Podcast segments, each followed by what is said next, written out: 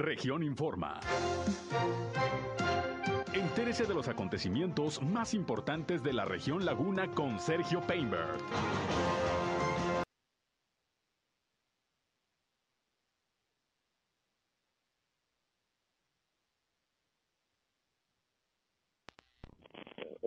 la presa de la mitad y, el río pues son aguas internacionales, entonces se tiene que determinar de manera conjunta con SILA, que, es el organismo que eh, pues regula la situación entre los dos países en el tema de, de aguas y, se determina eh, una prioridad hacia municipios fronterizos, más bien una prioridad hacia el consumo humano eh, de agua en, en los municipios fronterizos. En este caso, pues se ve de manera global y se atienden municipios allá en, Tamaulipas principalmente, los que se abastecen de la presa Francisco Zarco.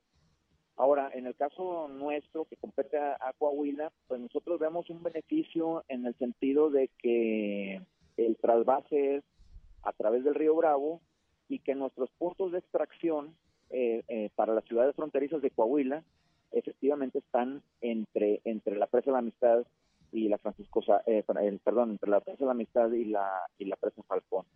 Me refiero a Ciudad Acuña, a Piedras Negras, a una parte también que, que hay, un, un punto de extracción para Nava, pero eh, los otros dos municipios son Hidalgo y Guerrero, en donde pues el río Bravo lleva un caudal más amplio y esto pues garantiza a que se pueda tener el, agua para estos, estos municipios. ¿En qué porcentaje, ¿en qué porcentaje quedaría la presa la amistad con este trasvase? Porque nos dices que, bueno, de por sí los niveles son bajos ahorita en las presas en Coahuila. ¿Cómo quedaría en porcentaje de almacenamiento la de la amistad? Sí, la presa de la amistad actualmente tiene un porcentaje de almacenamiento de 33% al día de hoy. Muy eh, bajo. Con este con este trasvase va a haber una disminución de dos puntos porcentuales, estamos estimando. ¿Por qué dos puntos porcentuales? Bueno, eh, 33% corresponden a 1.336 eh, millones de metros cúbicos. Quitarle 100 millones, eh, pues no, no, es, no son dos puntos porcentuales, sin embargo estamos considerando que río, río arriba o aguas arriba está este pues está desfogando otras presas que están en Chihuahua y que van a alimentar a la presa eh, la amistad entonces en resumen estaríamos eh, teniendo una disminución del 33% al 30% aproximadamente en la capacidad de, de, llenado de la presa la amistad. ¿A partir de cuándo inicia el trasvase? El, trasvase inició, el, primer día de este mes con un con un desfogue de 60 eh, metros cúbicos por segundo y, bueno para completar los 100 o los perdón los 100 este, millones de metros cúbicos eh, estaríamos hablando de 20 días. Entonces, durante 20 días, el caudal del río Bravo va a estar subiendo. Estamos estimando que sea un incremento de alrededor de un metro o en promedio un metro el caudal del río Bravo, ya las cuestiones de protección civil en, en, la zona de, del río pues están atendiendo y, y este pues durante 20 días este va a ser el, impacto. Eso es. Y bueno, ¿ha surgido alguna inconformidad de productores, de, gente allá de, de, la zona fronteriza de Coahuila por esta situación? ¿Han hablado con ellos? Cómo se están resolviendo las inquietudes que puedan surgir por esto.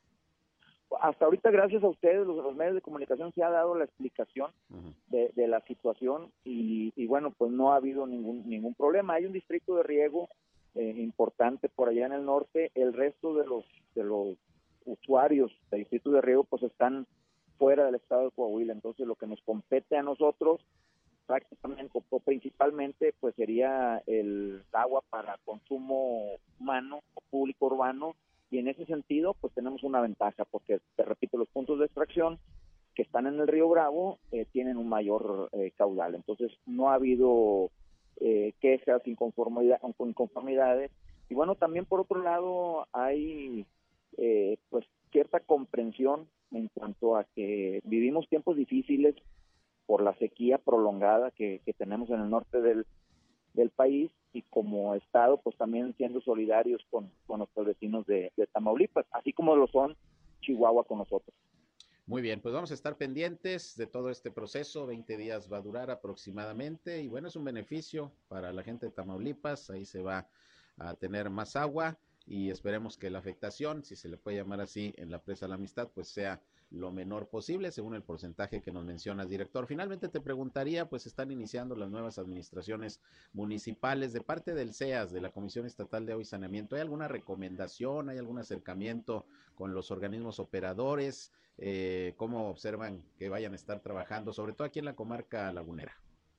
Sí, e, efectivamente. Eh, acabamos de tener la semana pasada un curso taller para todos los directivos, nuevos directivos principalmente de, los organismos operadores, en donde hablamos de cuestiones técnicas, de cuestiones eh, fiscales, cuestiones administrativas y muy importante el tema de las eficiencias, tanto comerciales como, como técnicas, que, pues hacen una eficiencia global. Y en el caso de, de allá de la laguna, eh, pues estamos trabajando de manera conjunta con el gobierno de Durango, con el gobierno federal y por instrucciones de nuestro gobernador Miguel Riquelme para eh, dar todas las facilidades y hacer y, tener la colaboración para poder concretar el proyecto, el megaproyecto de agua saludable, en donde pues se, contempla potabilizar el agua de la, de la presa Francisco Zarco, utilizar el agua superficial, que es de mucha mayor calidad, y dejar de extraer del subsuelo las aguas subterráneas, este, que tenemos ya serios problemas eh, de arsénico y de eh, pues calidad en, el agua. Entonces es, es un megaproyecto en el cual el gobierno de Coahuila está, está colaborando y está aportando recursos eh, muy importantes para que esto se pueda concretar y que en beneficio de la población de, de toda la laguna eh, en el corto plazo podamos ya eh, pues disfrutarlo y poder hacer uso de, una mejor calidad de, agua y con suficiente agua. Muy bien, pues estaremos pendientes. Muchas gracias, Antonio Nero, director de la Comisión Estatal de Aguas y Saneamiento, por informarnos pues lo que está ocurriendo con este tema del trasvase de la presa de la amistad de agua hacia Tamaulipas. Y bueno, estaremos pendientes de la coordinación que seguramente se deberá establecer entre el CEAS y los organismos operadores de agua en todo el estado y particularmente en la laguna. Muchas gracias, seguimos en contacto. Muchísimas gracias a ustedes. Claro que sí, buenas noches. Gracias, buenas noches. Antonio Nero, eh, Nerio, Antonio Nerio, titular del CEAS, de la Comisión Estatal de Saneamiento de Coahuila. Y bueno, hablando de las presas y hablando de que corre el agua por los ríos y canales, pues ya dentro de unos días precisamente se van a abrir las compuertas de la presa Francisco Zarco eh, para iniciar el ciclo agrícola de este año aquí en la comarca lagunera. Y bueno, los organismos de protección civil como el de Torreón, pues ya están haciendo una revisión de las condiciones en que se encuentran los canales de riego, tanto al interior como al exterior, eh, la señalización, pues todo lo que tiene que eh, verse por ahí de advertencia para que la gente no se meta a nadar, que también es costumbre de muchas personas que no advierten el riesgo que es meterse a los canales de río cuando viene el agua y por eso luego son las desgracias durante la temporada del ciclo agrícola. Platiqué hoy con Alonso, no, perdón, con Alfonso Mijares, que es el encargado del despacho de protección civil aquí en Torreón y nos habló del trabajo que se está haciendo para garantizar que haya seguridad ahora que circule el agua por los canales de riego que por cierto son 20 kilómetros de canales del lado de, Torreón, es un poco más de kilometraje del lado de la laguna de Durango, donde también pues ya se está haciendo lo propio por parte de Protección Civil, sobre todo de Gómez Palacio y de Lerdo. Vamos a escuchar a Alfonso Mijares, esto nos dijo al respecto. Aquí para la región, porque es la temporada de vacaciones de Semana Santa e inicio de, lo que son la, la, primavera, ¿no? Se viene, bueno, pues obviamente lo, el agua rodada por los canales de riego, un tramo que inicia en el canal de Sacramento y termina en Tacubaya, aproximadamente 57 kilómetros, de los cuales 20 corresponden al municipio de Torreón. ¿Qué nos queda a nosotros? Digo, aquí nos indica la Conagua que entre el 9 y el 11 de marzo estará rodando, estará pasando el agua por estos cuerpos de agua, en la redundancia. ¿Y qué es lo que se hace? Bueno, pues previo a que inicie el ciclo, eh, damos un recorrido por los mismos canales, verificando que toda la señalética, la cual invita a la ciudadanía a no meterse a nadar estos cuerpos de agua, a no pescar y a mantener una distancia prudente para evitar algún accidente, que toda esa señalética esté en buen estado. Ya hicimos los recorridos, igual hacemos un recorrido para verificar la infraestructura, donde nosotros eh, veamos que hay algún riesgo de que esta agua pueda pasar, salirse, desbordarse. Este, nosotros nos comunicamos con la Comisión Nacional de Agua, con la cual hemos trabajado este, en coordinación con ellos y otros dependientes. Estamos esperando entre el 9 y el 11 de marzo que, que pase el agua. Va a tener una duración aproximadamente de 30 días y luego se suspende durante 30 días y luego vuelven el agua por canales de riego por tres meses. Eso es por un lado en relación a los canales de riego. Bien, pues ahí el trabajo previo que se tiene que hacer por parte de los organismos de protección civil para garantizar la seguridad a lo largo de casi 60 kilómetros de canales de riego para la distribución del agua en este ciclo agrícola en la comarca lagunera. Bien, eh, pasando otras cosas, déjeme le comento que hoy se emitió eh, pues la información referente a la renuncia del subsecretario de gobierno para la comarca lagunera de Durango, Osvaldo Santibáñez García. Hoy el subsecretario presentó su licencia, eh, bueno, más bien fue una licencia, no fue propiamente una renuncia, solicitó licencia al cargo por tiempo indefinido y de manera simultánea. Eh, lo hizo ante el despacho del gobernador del estado y la Secretaría General de Gobierno. La licencia, según expresó Osvaldo Santibáñez, es por motivos personales y bueno, por lo pronto los asuntos en trámite y las tareas correspondientes a la subsecretaría estarán a cargo de la Secretaría Técnica para no trastocar las actividades del área, así que solicita licencia eh, de manera indefinida. Por lo pronto, el subsecretario de Gobierno para la Laguna de Durango, Osvaldo Santibáñez, ya la presentó la solicitud y se le concedió ante el gobernador y ante el secretario general de Gobierno. Pues vamos a ver qué le depara Osvaldo Santibáñez, que solicitó licencia por motivos personales, pero vamos a estar pendientes a ver, a ver qué sucede con él más adelante. Vámonos a una pausa y regresamos. Son las 19 horas ya, las 7 con 21 minutos. Volvemos con más.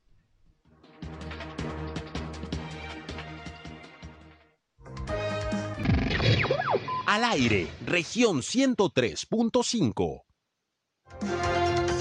Continuamos en región Informa. Bien, vámonos con más información. 19 horas, las 7 con 24 minutos. Tiempo, como todos los días, de ir, como todos los días, perdón, de irnos con mi compañero Víctor Barrón, reportero de Región Informa, que nos tiene, como siempre, noticias importantes. Ya pues estamos prácticamente en cuaresma y hay operativos de la autoridad pues para vigilar que todo transcurra sin problemas, sobre todo la venta de los mariscos, los pescados y mariscos. Ya autoridades sanitarias iniciaron con esa labor, pero también hay un operativo de parte de inspección municipal aquí en Torreón a ver de qué se trata. ¿Cómo estás, Víctor? Buenas noches.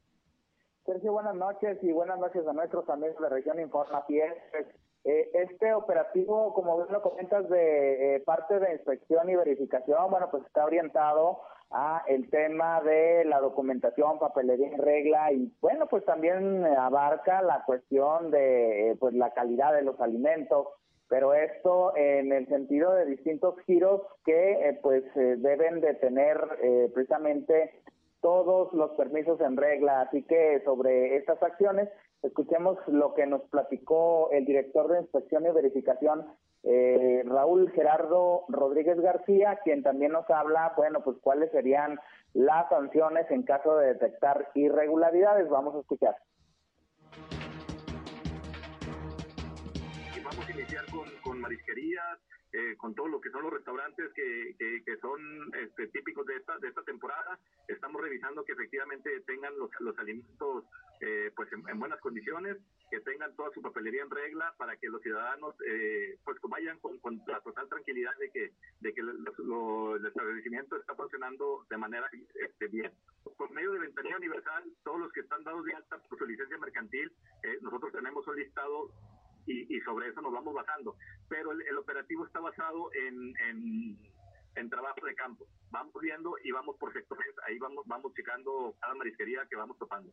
Mira, eh, por lo general, lo que son tarjetas sanitarias, lo que son falta de licencia, eh, se, lleva hasta una o una amonestación, dependiendo del caso. Ya si encontramos una irregularidad, una irregularidad más grave como un alimento echado a perder o, o no una adecuación bien del alimento, podríamos llegar hasta una clausura. Bueno, y son importantes estos operativos, Víctor, porque si un alimento puede ser dañino, que te puede generar una intoxicación muy fácil, si no está en buenas condiciones, es precisamente el marisco, los pescados y mariscos, que, que son muy susceptibles de que, repito, si no están en buen estado, mm, te puede ir mal. Claro, así es, y esa es la finalidad de eh, estas acciones de revisión que, como escuchábamos al titular de inspección y verificación, se realizan en los establecimientos, bueno, que son de los más eh, eh, solicitados en esta temporada, cuando ya se empieza a sentir eh, pues este cambio también en las temperaturas y, y, pues se antoja, Sergio, estar degustando pues la comida del mar, así que pues toda esta revisión obedece a esa, a esa finalidad, donde pues los establecimientos deben estar precisamente en regla. Y ya escuchábamos, bueno, pues si por allí falta actualizar o ponerse al corriente en eh, el tema de alguna acta sanitaria, eh, licencia de funcionamiento, eh, pues por ahí viene una cuestión de amonestaciones, Sergio, un apercibimiento, sin embargo, pues ya cuando viene la cuestión de la revisión como tal, en la calidad de los alimentos y sobre todo pues el estado en el que se encuentran eh, eh, todos los eh, alimentos que conforman el menú de estos establecimientos que pues como escuchábamos Sergio comprenden toda una gama de restaurantes de mariscos que sabemos bueno hoy en día los hay en muchos tipos y también otros establecimientos que están en calidad de pues negocios formales como pueden ser pescaderías, marisquerías y, otros negocios de este giro, eh, los cuales, bueno, pues están eh, sujetos también de esta revisión. Eh, la manera en la que se distribuye este, este trabajo, esta labor, Sergio, que dicho sea de paso, pues es una labor de campo. Sabemos que, como escuchábamos al funcionario, existe un padrón basado en las licencias mercantiles eh, eh, que pide el municipio, sin embargo, bueno, hay una labor de campo que se lleva a cabo en función de los parámetros que indica una sectorización que previamente se hace de la ciudad de Torreón, Sergio. Así es. Bueno, pues esperemos que todo transcurra sin mayor inconveniente en toda esta eh, temporada de, de cuaresma. Hay, pues para la región, no sé qué te parezca, Víctor, pero es una buena cantidad de restaurantes que se dedican a la venta de los pescados y los mariscos, ¿no?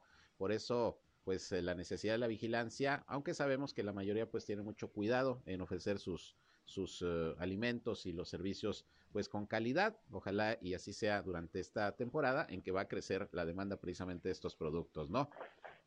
Claro, es toda una, una variedad de, de este tipo de establecimientos y que pues es necesario eh, también mencionar que existe otra parte que se encuentran en la informalidad y que bueno, allí corre a cargo de eh, plazos y mercados el tema de, de, empezar a, adecuar o alinear estos al tema de la formalidad.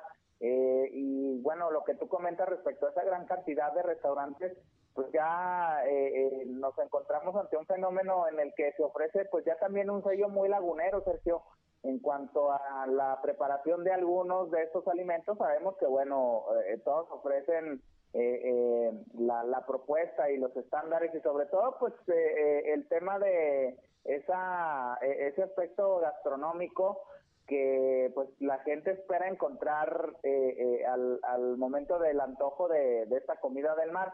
Sin embargo, pues hay todos ya también unas propuestas que son ya muy laguneras. Tú viajas, Sergio, a, a, sitios de playa, mm.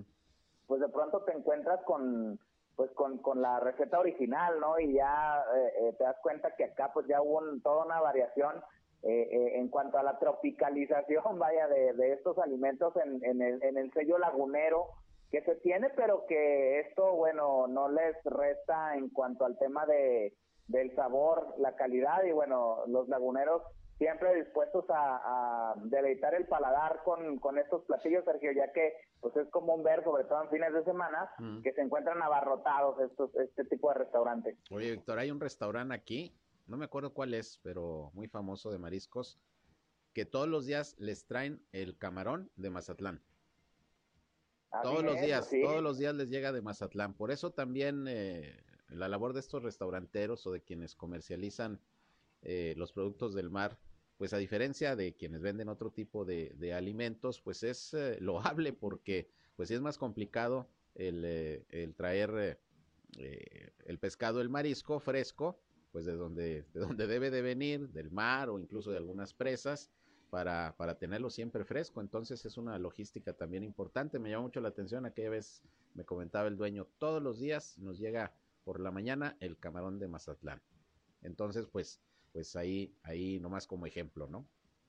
Claro, y, eso te da eh, eh, también referencia de la demanda que existe aquí en la laguna de este tipo de, de, propuestas gastronómicas, ¿no? Eh, muy, muy solicitado el tema de los, los pescados y mariscos o, los, la, propuesta en cuanto a marisquerías, así que eh, eh, pues el clima y demás factores así lo favorecen en la región laguna, pero sobre todo considerando pues ese contexto, ese entorno, hace falta, Sergio, pues tener también todas las medidas eh, sanitarias y, y demás aspectos para conservar precisamente esos productos en un estado óptimo para el consumo humano. Y de ahí pues la necesidad de implementar este tipo de operativos tanto en los alimentos preparados como lo mencionabas al inicio, en la otra parte que es aquellos establecimientos que, bueno, los expenden para eh, eh, su preparación en casa. Muy bien, pues eh, ahí está la información, ahí están estos operativos que están llevando a cabo autoridades sanitarias en la laguna de Coahuila y Durango y se suma también pues el área de inspección y verificación en Torreón a esta, a esta labor. Pues estaremos pendientes y ojalá que pues en esta cuaresma nadie nos intoxiquemos ni nadie tengamos algún problema de salud ahí con los pescados y mariscos. Así es, Sergio. Muy bien, gracias Víctor, como siempre, mañana nos escuchamos. Bien, mi compañero Víctor Barrón, reportero de Región Informa, con toda la información. Bien, vamos a continuar. Fíjese que hace unos momentos le daba a conocer que solicitó licencia de manera indefinida al cargo de subsecretario de de gobierno en la laguna de Durango, Osvaldo Santibáñez. Bueno, pues son movimientos que ya en esta temporada político-electoral se están dando en gobierno, en partidos, eh, en la laguna de Durango y en todo el estado. Le recuerdo que va a haber elecciones para renovar la gubernatura el 5 de, de junio. Se renovarán también las presidencias municipales y bueno, por eso vemos este tipo de movimientos. Y déjeme decirle que precisamente hoy se dio a conocer también que Juan Ábalos Méndez, ex secretario de Turismo de, Durango, ex diputado local, eh, fue director unas semanas de desarrollo económico cuando inició la administración de Marina Vitela como presidenta municipal. Bueno, pues resulta que fue designado como coordinador de la campaña precisamente de Marina Vitela aquí en la comarca lagunera de Durango. Juan Ábalos, expriista por cierto, pues va ahora en apoyo de Marina Vitela, como ya lo hizo desde que la hoy candidata a gobernadora también fue candidata a la presidencia municipal. Ya habrá oportunidad de platicar con él, empresario también, Juan Ábalos, muy conocido aquí en la región.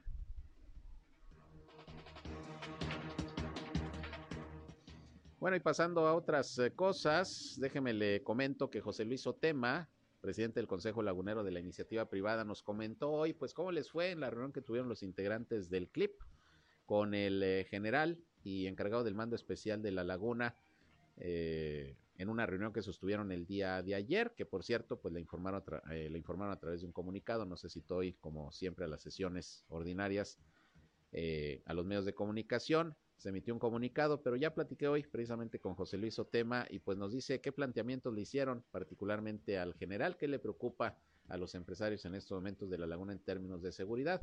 Esto nos dijo José Luis Otema, presidente del Consejo Lagunero de la Iniciativa Privada. Bueno, estamos viendo los indicadores tanto de la laguna de Coahuila como de Durango, del lado de, de Coahuila, vamos, vamos bien, como siempre, siempre hay muchas cosas por hacer nos está preocupando el, tema Durango, la laguna de Durango, que por ahí algunos delitos se han incrementado, como como el, robo de vehículos, los robos, los, los robos con violencia. Eh, se han incrementado, no, eh, no de manera importante, pero pero sí importante para dejar que no crezca, ¿no? Y, y eso es lo que lo, que estuvimos platicando con, con el general y, y generar una línea directa con él para para cualquier incidente o cualquier situación estar mucho gusto. En el eh, seno del, del maratón Lala a realizarse este 6 de Pues ahí lo que nos dijo el presidente del Consejo Lagunero de la iniciativa mm, privada. Y bueno, vamos a estar pendientes a ver cuáles son, pues, eh, también las respuestas que la propia autoridad en materia de seguridad estará dando a las inquietudes de los empresarios, porque sí hay que recordar que precisamente hace unos días el Consejo Cívico de las Instituciones Laguna emitió su reporte del mes de enero de análisis de la incidencia delictiva en la laguna y se destacó que del 100% de los delitos, sobre todo patrimoniales, robos, asaltos, etcétera, pues resulta que el 70% estaba ocurriendo, por lo menos así fue en el mes de enero, en la laguna de Durango, en los municipios de Gómez Palacio y de Lerdo, y por ello, pues también el CLIP manifestó esta preocupación al eh, general encargado del mando especial de la laguna. Esperemos que pues las autoridades se pongan las pilas de aquel lado del NASA, así que se pueda contrarrestar esta situación que se ha venido presentando por lo menos en el inicio de este año.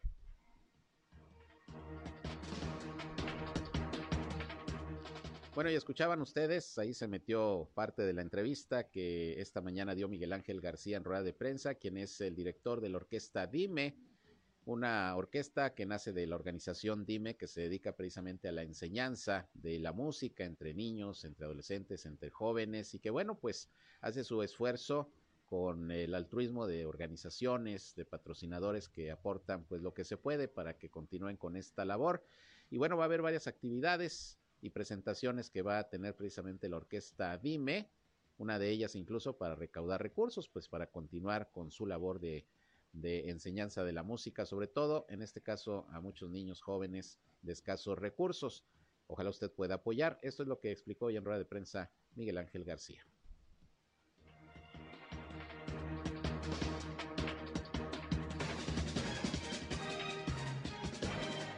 Sí, con mucho gusto. En el eh, seno del maratón Lala a realizarse este 6 de marzo, la orquesta estará en el kilómetro 32 y 39, la orquesta completa.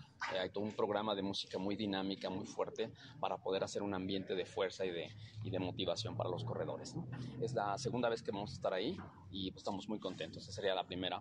Después vamos a tener un viaje eh, con el apoyo y, y, en buena medida con el patrocinio de Caballeros de Plan G nosotros acabamos de tener un, equipo, acabamos de hacer equipo con ellos, eh, generando, desarrollando un concepto del rap sinfónico. Entonces adaptamos todas las canciones de, Caballeros de Plan G a un lenguaje sinfónico y lo que vamos a hacer ahora es que, bueno, tenemos invitaciones para participar en Cancún, vamos a tener conciertos didácticos, y vamos a tener también una participación conjunta con la orquesta, la orquesta local. Más adelante también vamos a tener la participación de eh, tocar el concierto para violín, para piano y orquesta de Beethoven número uno con Sergio Vargas, esta proeza, este gran pianista lagunero, en el Teatro Isauro Martínez es importante mencionar que él viene a tocar con la Orquesta Sinfónica Nacional, después tocó con Camerata y después entra a lugar con nosotros. Eh, es, una iniciativa muy interesante porque lo que se pretende es que todo lo que se logre obtener recursos van a estar destinados a nosotros mismos, a la organización DIME y también a Espíritu que Danza. Va a ser la Bien, pues ahí las actividades de la orquesta Dime, que pues está teniendo mucho éxito en presentaciones que se están haciendo no solamente en la comarca lagunera, sino en otras partes del estado, incluso de México, con mucho esfuerzo, así que si usted puede colaborar por ahí, se lo van a agradecer. Y bueno, fíjese, estamos en el mes de la mujer, el día 8 de marzo es el Día Internacional de la Mujer.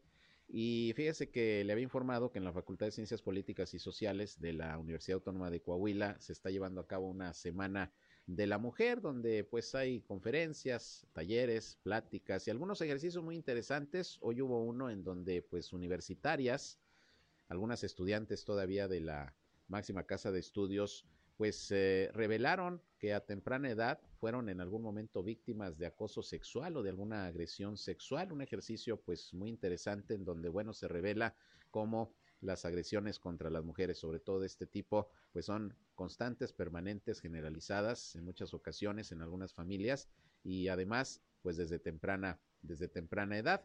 Eh, mi compañero Víctor Barrón platicó con, una de, con algunas de estas universitarias y hablaron precisamente de estas pues desagradables experiencias. Lo anterior con motivo, repito, del Día Internacional de la Mujer. Esto dijeron las universitarias. Al principio, las primeras chavas que empezaron a poner sus, sus experiencias me llegaron un poco porque la mayoría son de personas que literalmente eran unas, eran unas niñas, o sea, ellas no tenían conocimiento de lo que estaba pasando. Algunas creían que estaban jugando con sus familiares, con sus amigos. Me, no sé, me dio mucho coraje cuando empecé a leer cada experiencia de niñas de entre, desde los 4 a los 13, 15 años en adelante.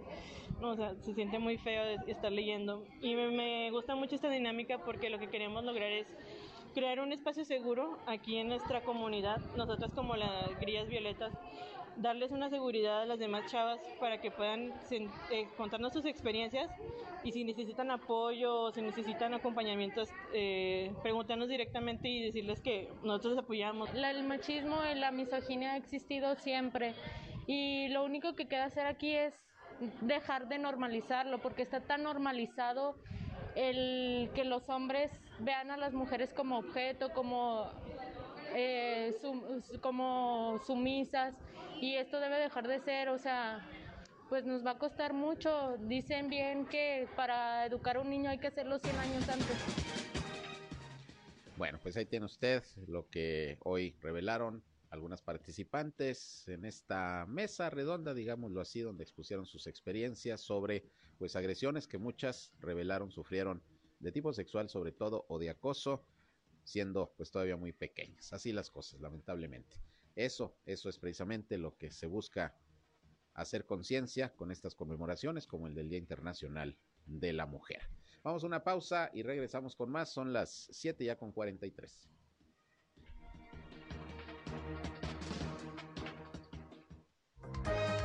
Región Informa.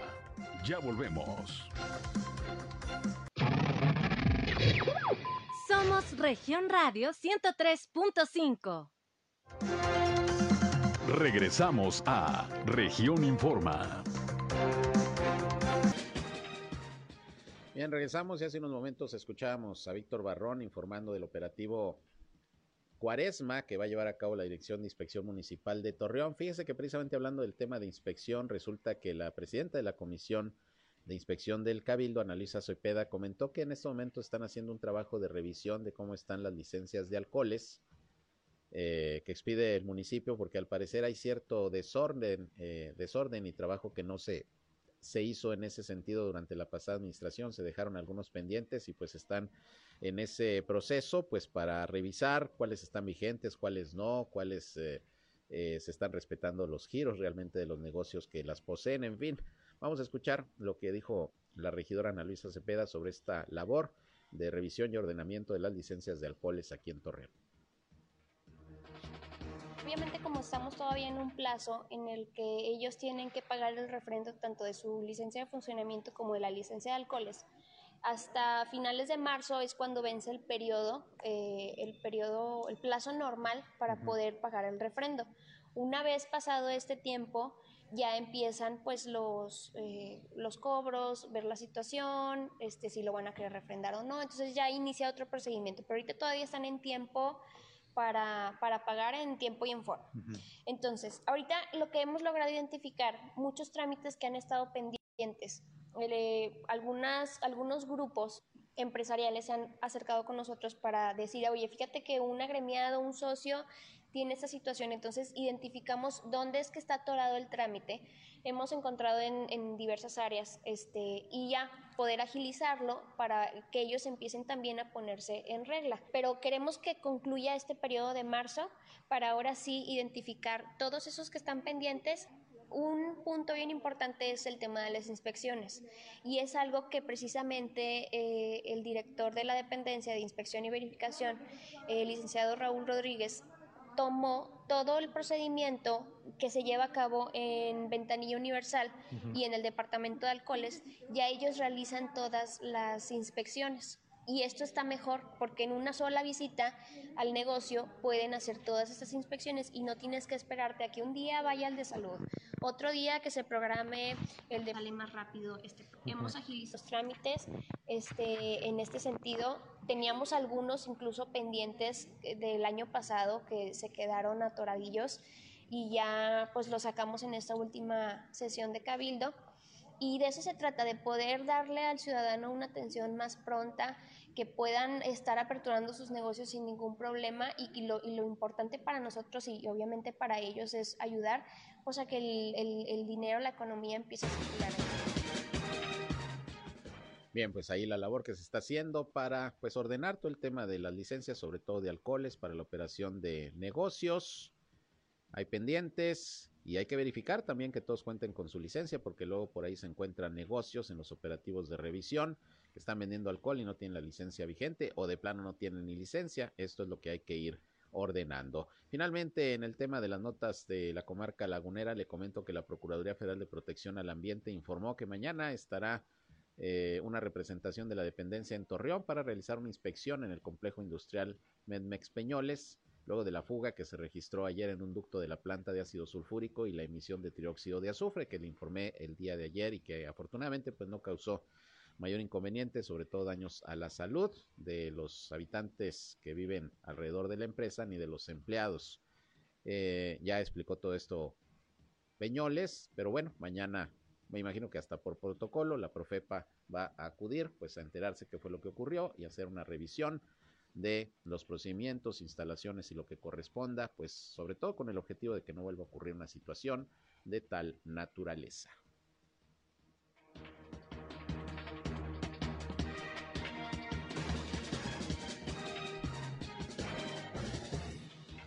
Bien, eh, vámonos con información de nuestro país. Miembros del Parlamento de Ucrania entregaron hoy una carta al Senado de la República de México solicitando, fíjese usted, armamento para enfrentar la invasión de Rusia que ya cumple su octavo día. A través de redes sociales, el expanista Gustavo Madero, senador, compartió el texto dirigido a la presidenta de la mesa directiva de la exsecretaria Olga Sánchez Cordero, en donde legisladores de Ucrania están pidiendo el apoyo, me imagino que no solamente de México, sino de otros países, para que se pueda colaborar con armamento. Mire, están pidiendo, si se puede, armas guiadas antitanques, FIM-92 Stingers, armas pequeñas, lanzagranadas y otras municiones, todo tipo de aparatos de comunicación, principalmente radios portátiles militares, chalecos antibalas y cascos, es lo que a través del Senado los ucranianos le están pidiendo a México, pues vamos a ver cuál es la respuesta de nuestro país ante esta petición, pero así desesperados están en Ucrania pidiendo ya estos apoyos, hasta de armamento, para poder combatir la invasión rusa.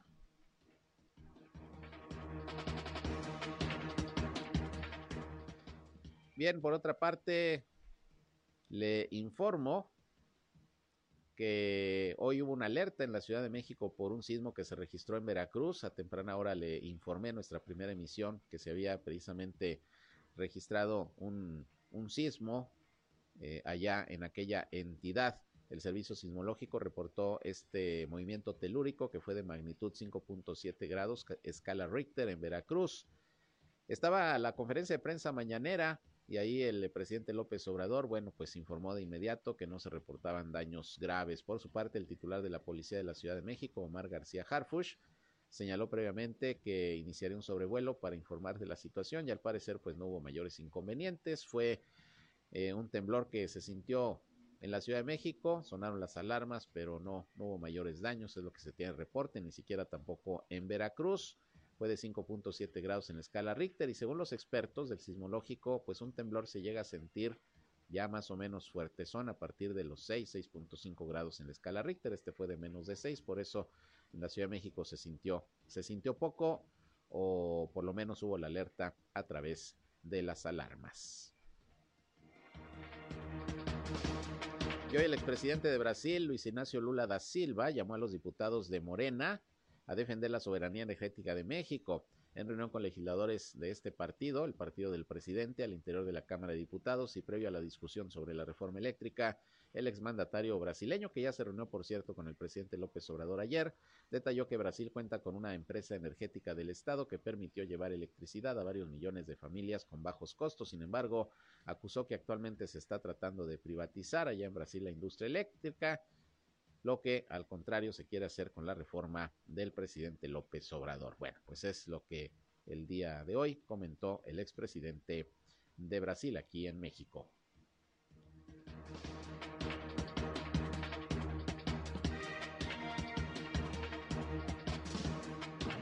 El mundo.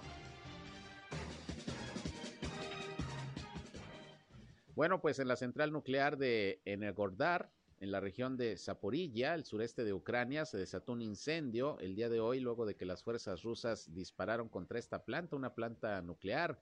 Esto lo informó el alcalde de la ciudad, Dmitry Orlov.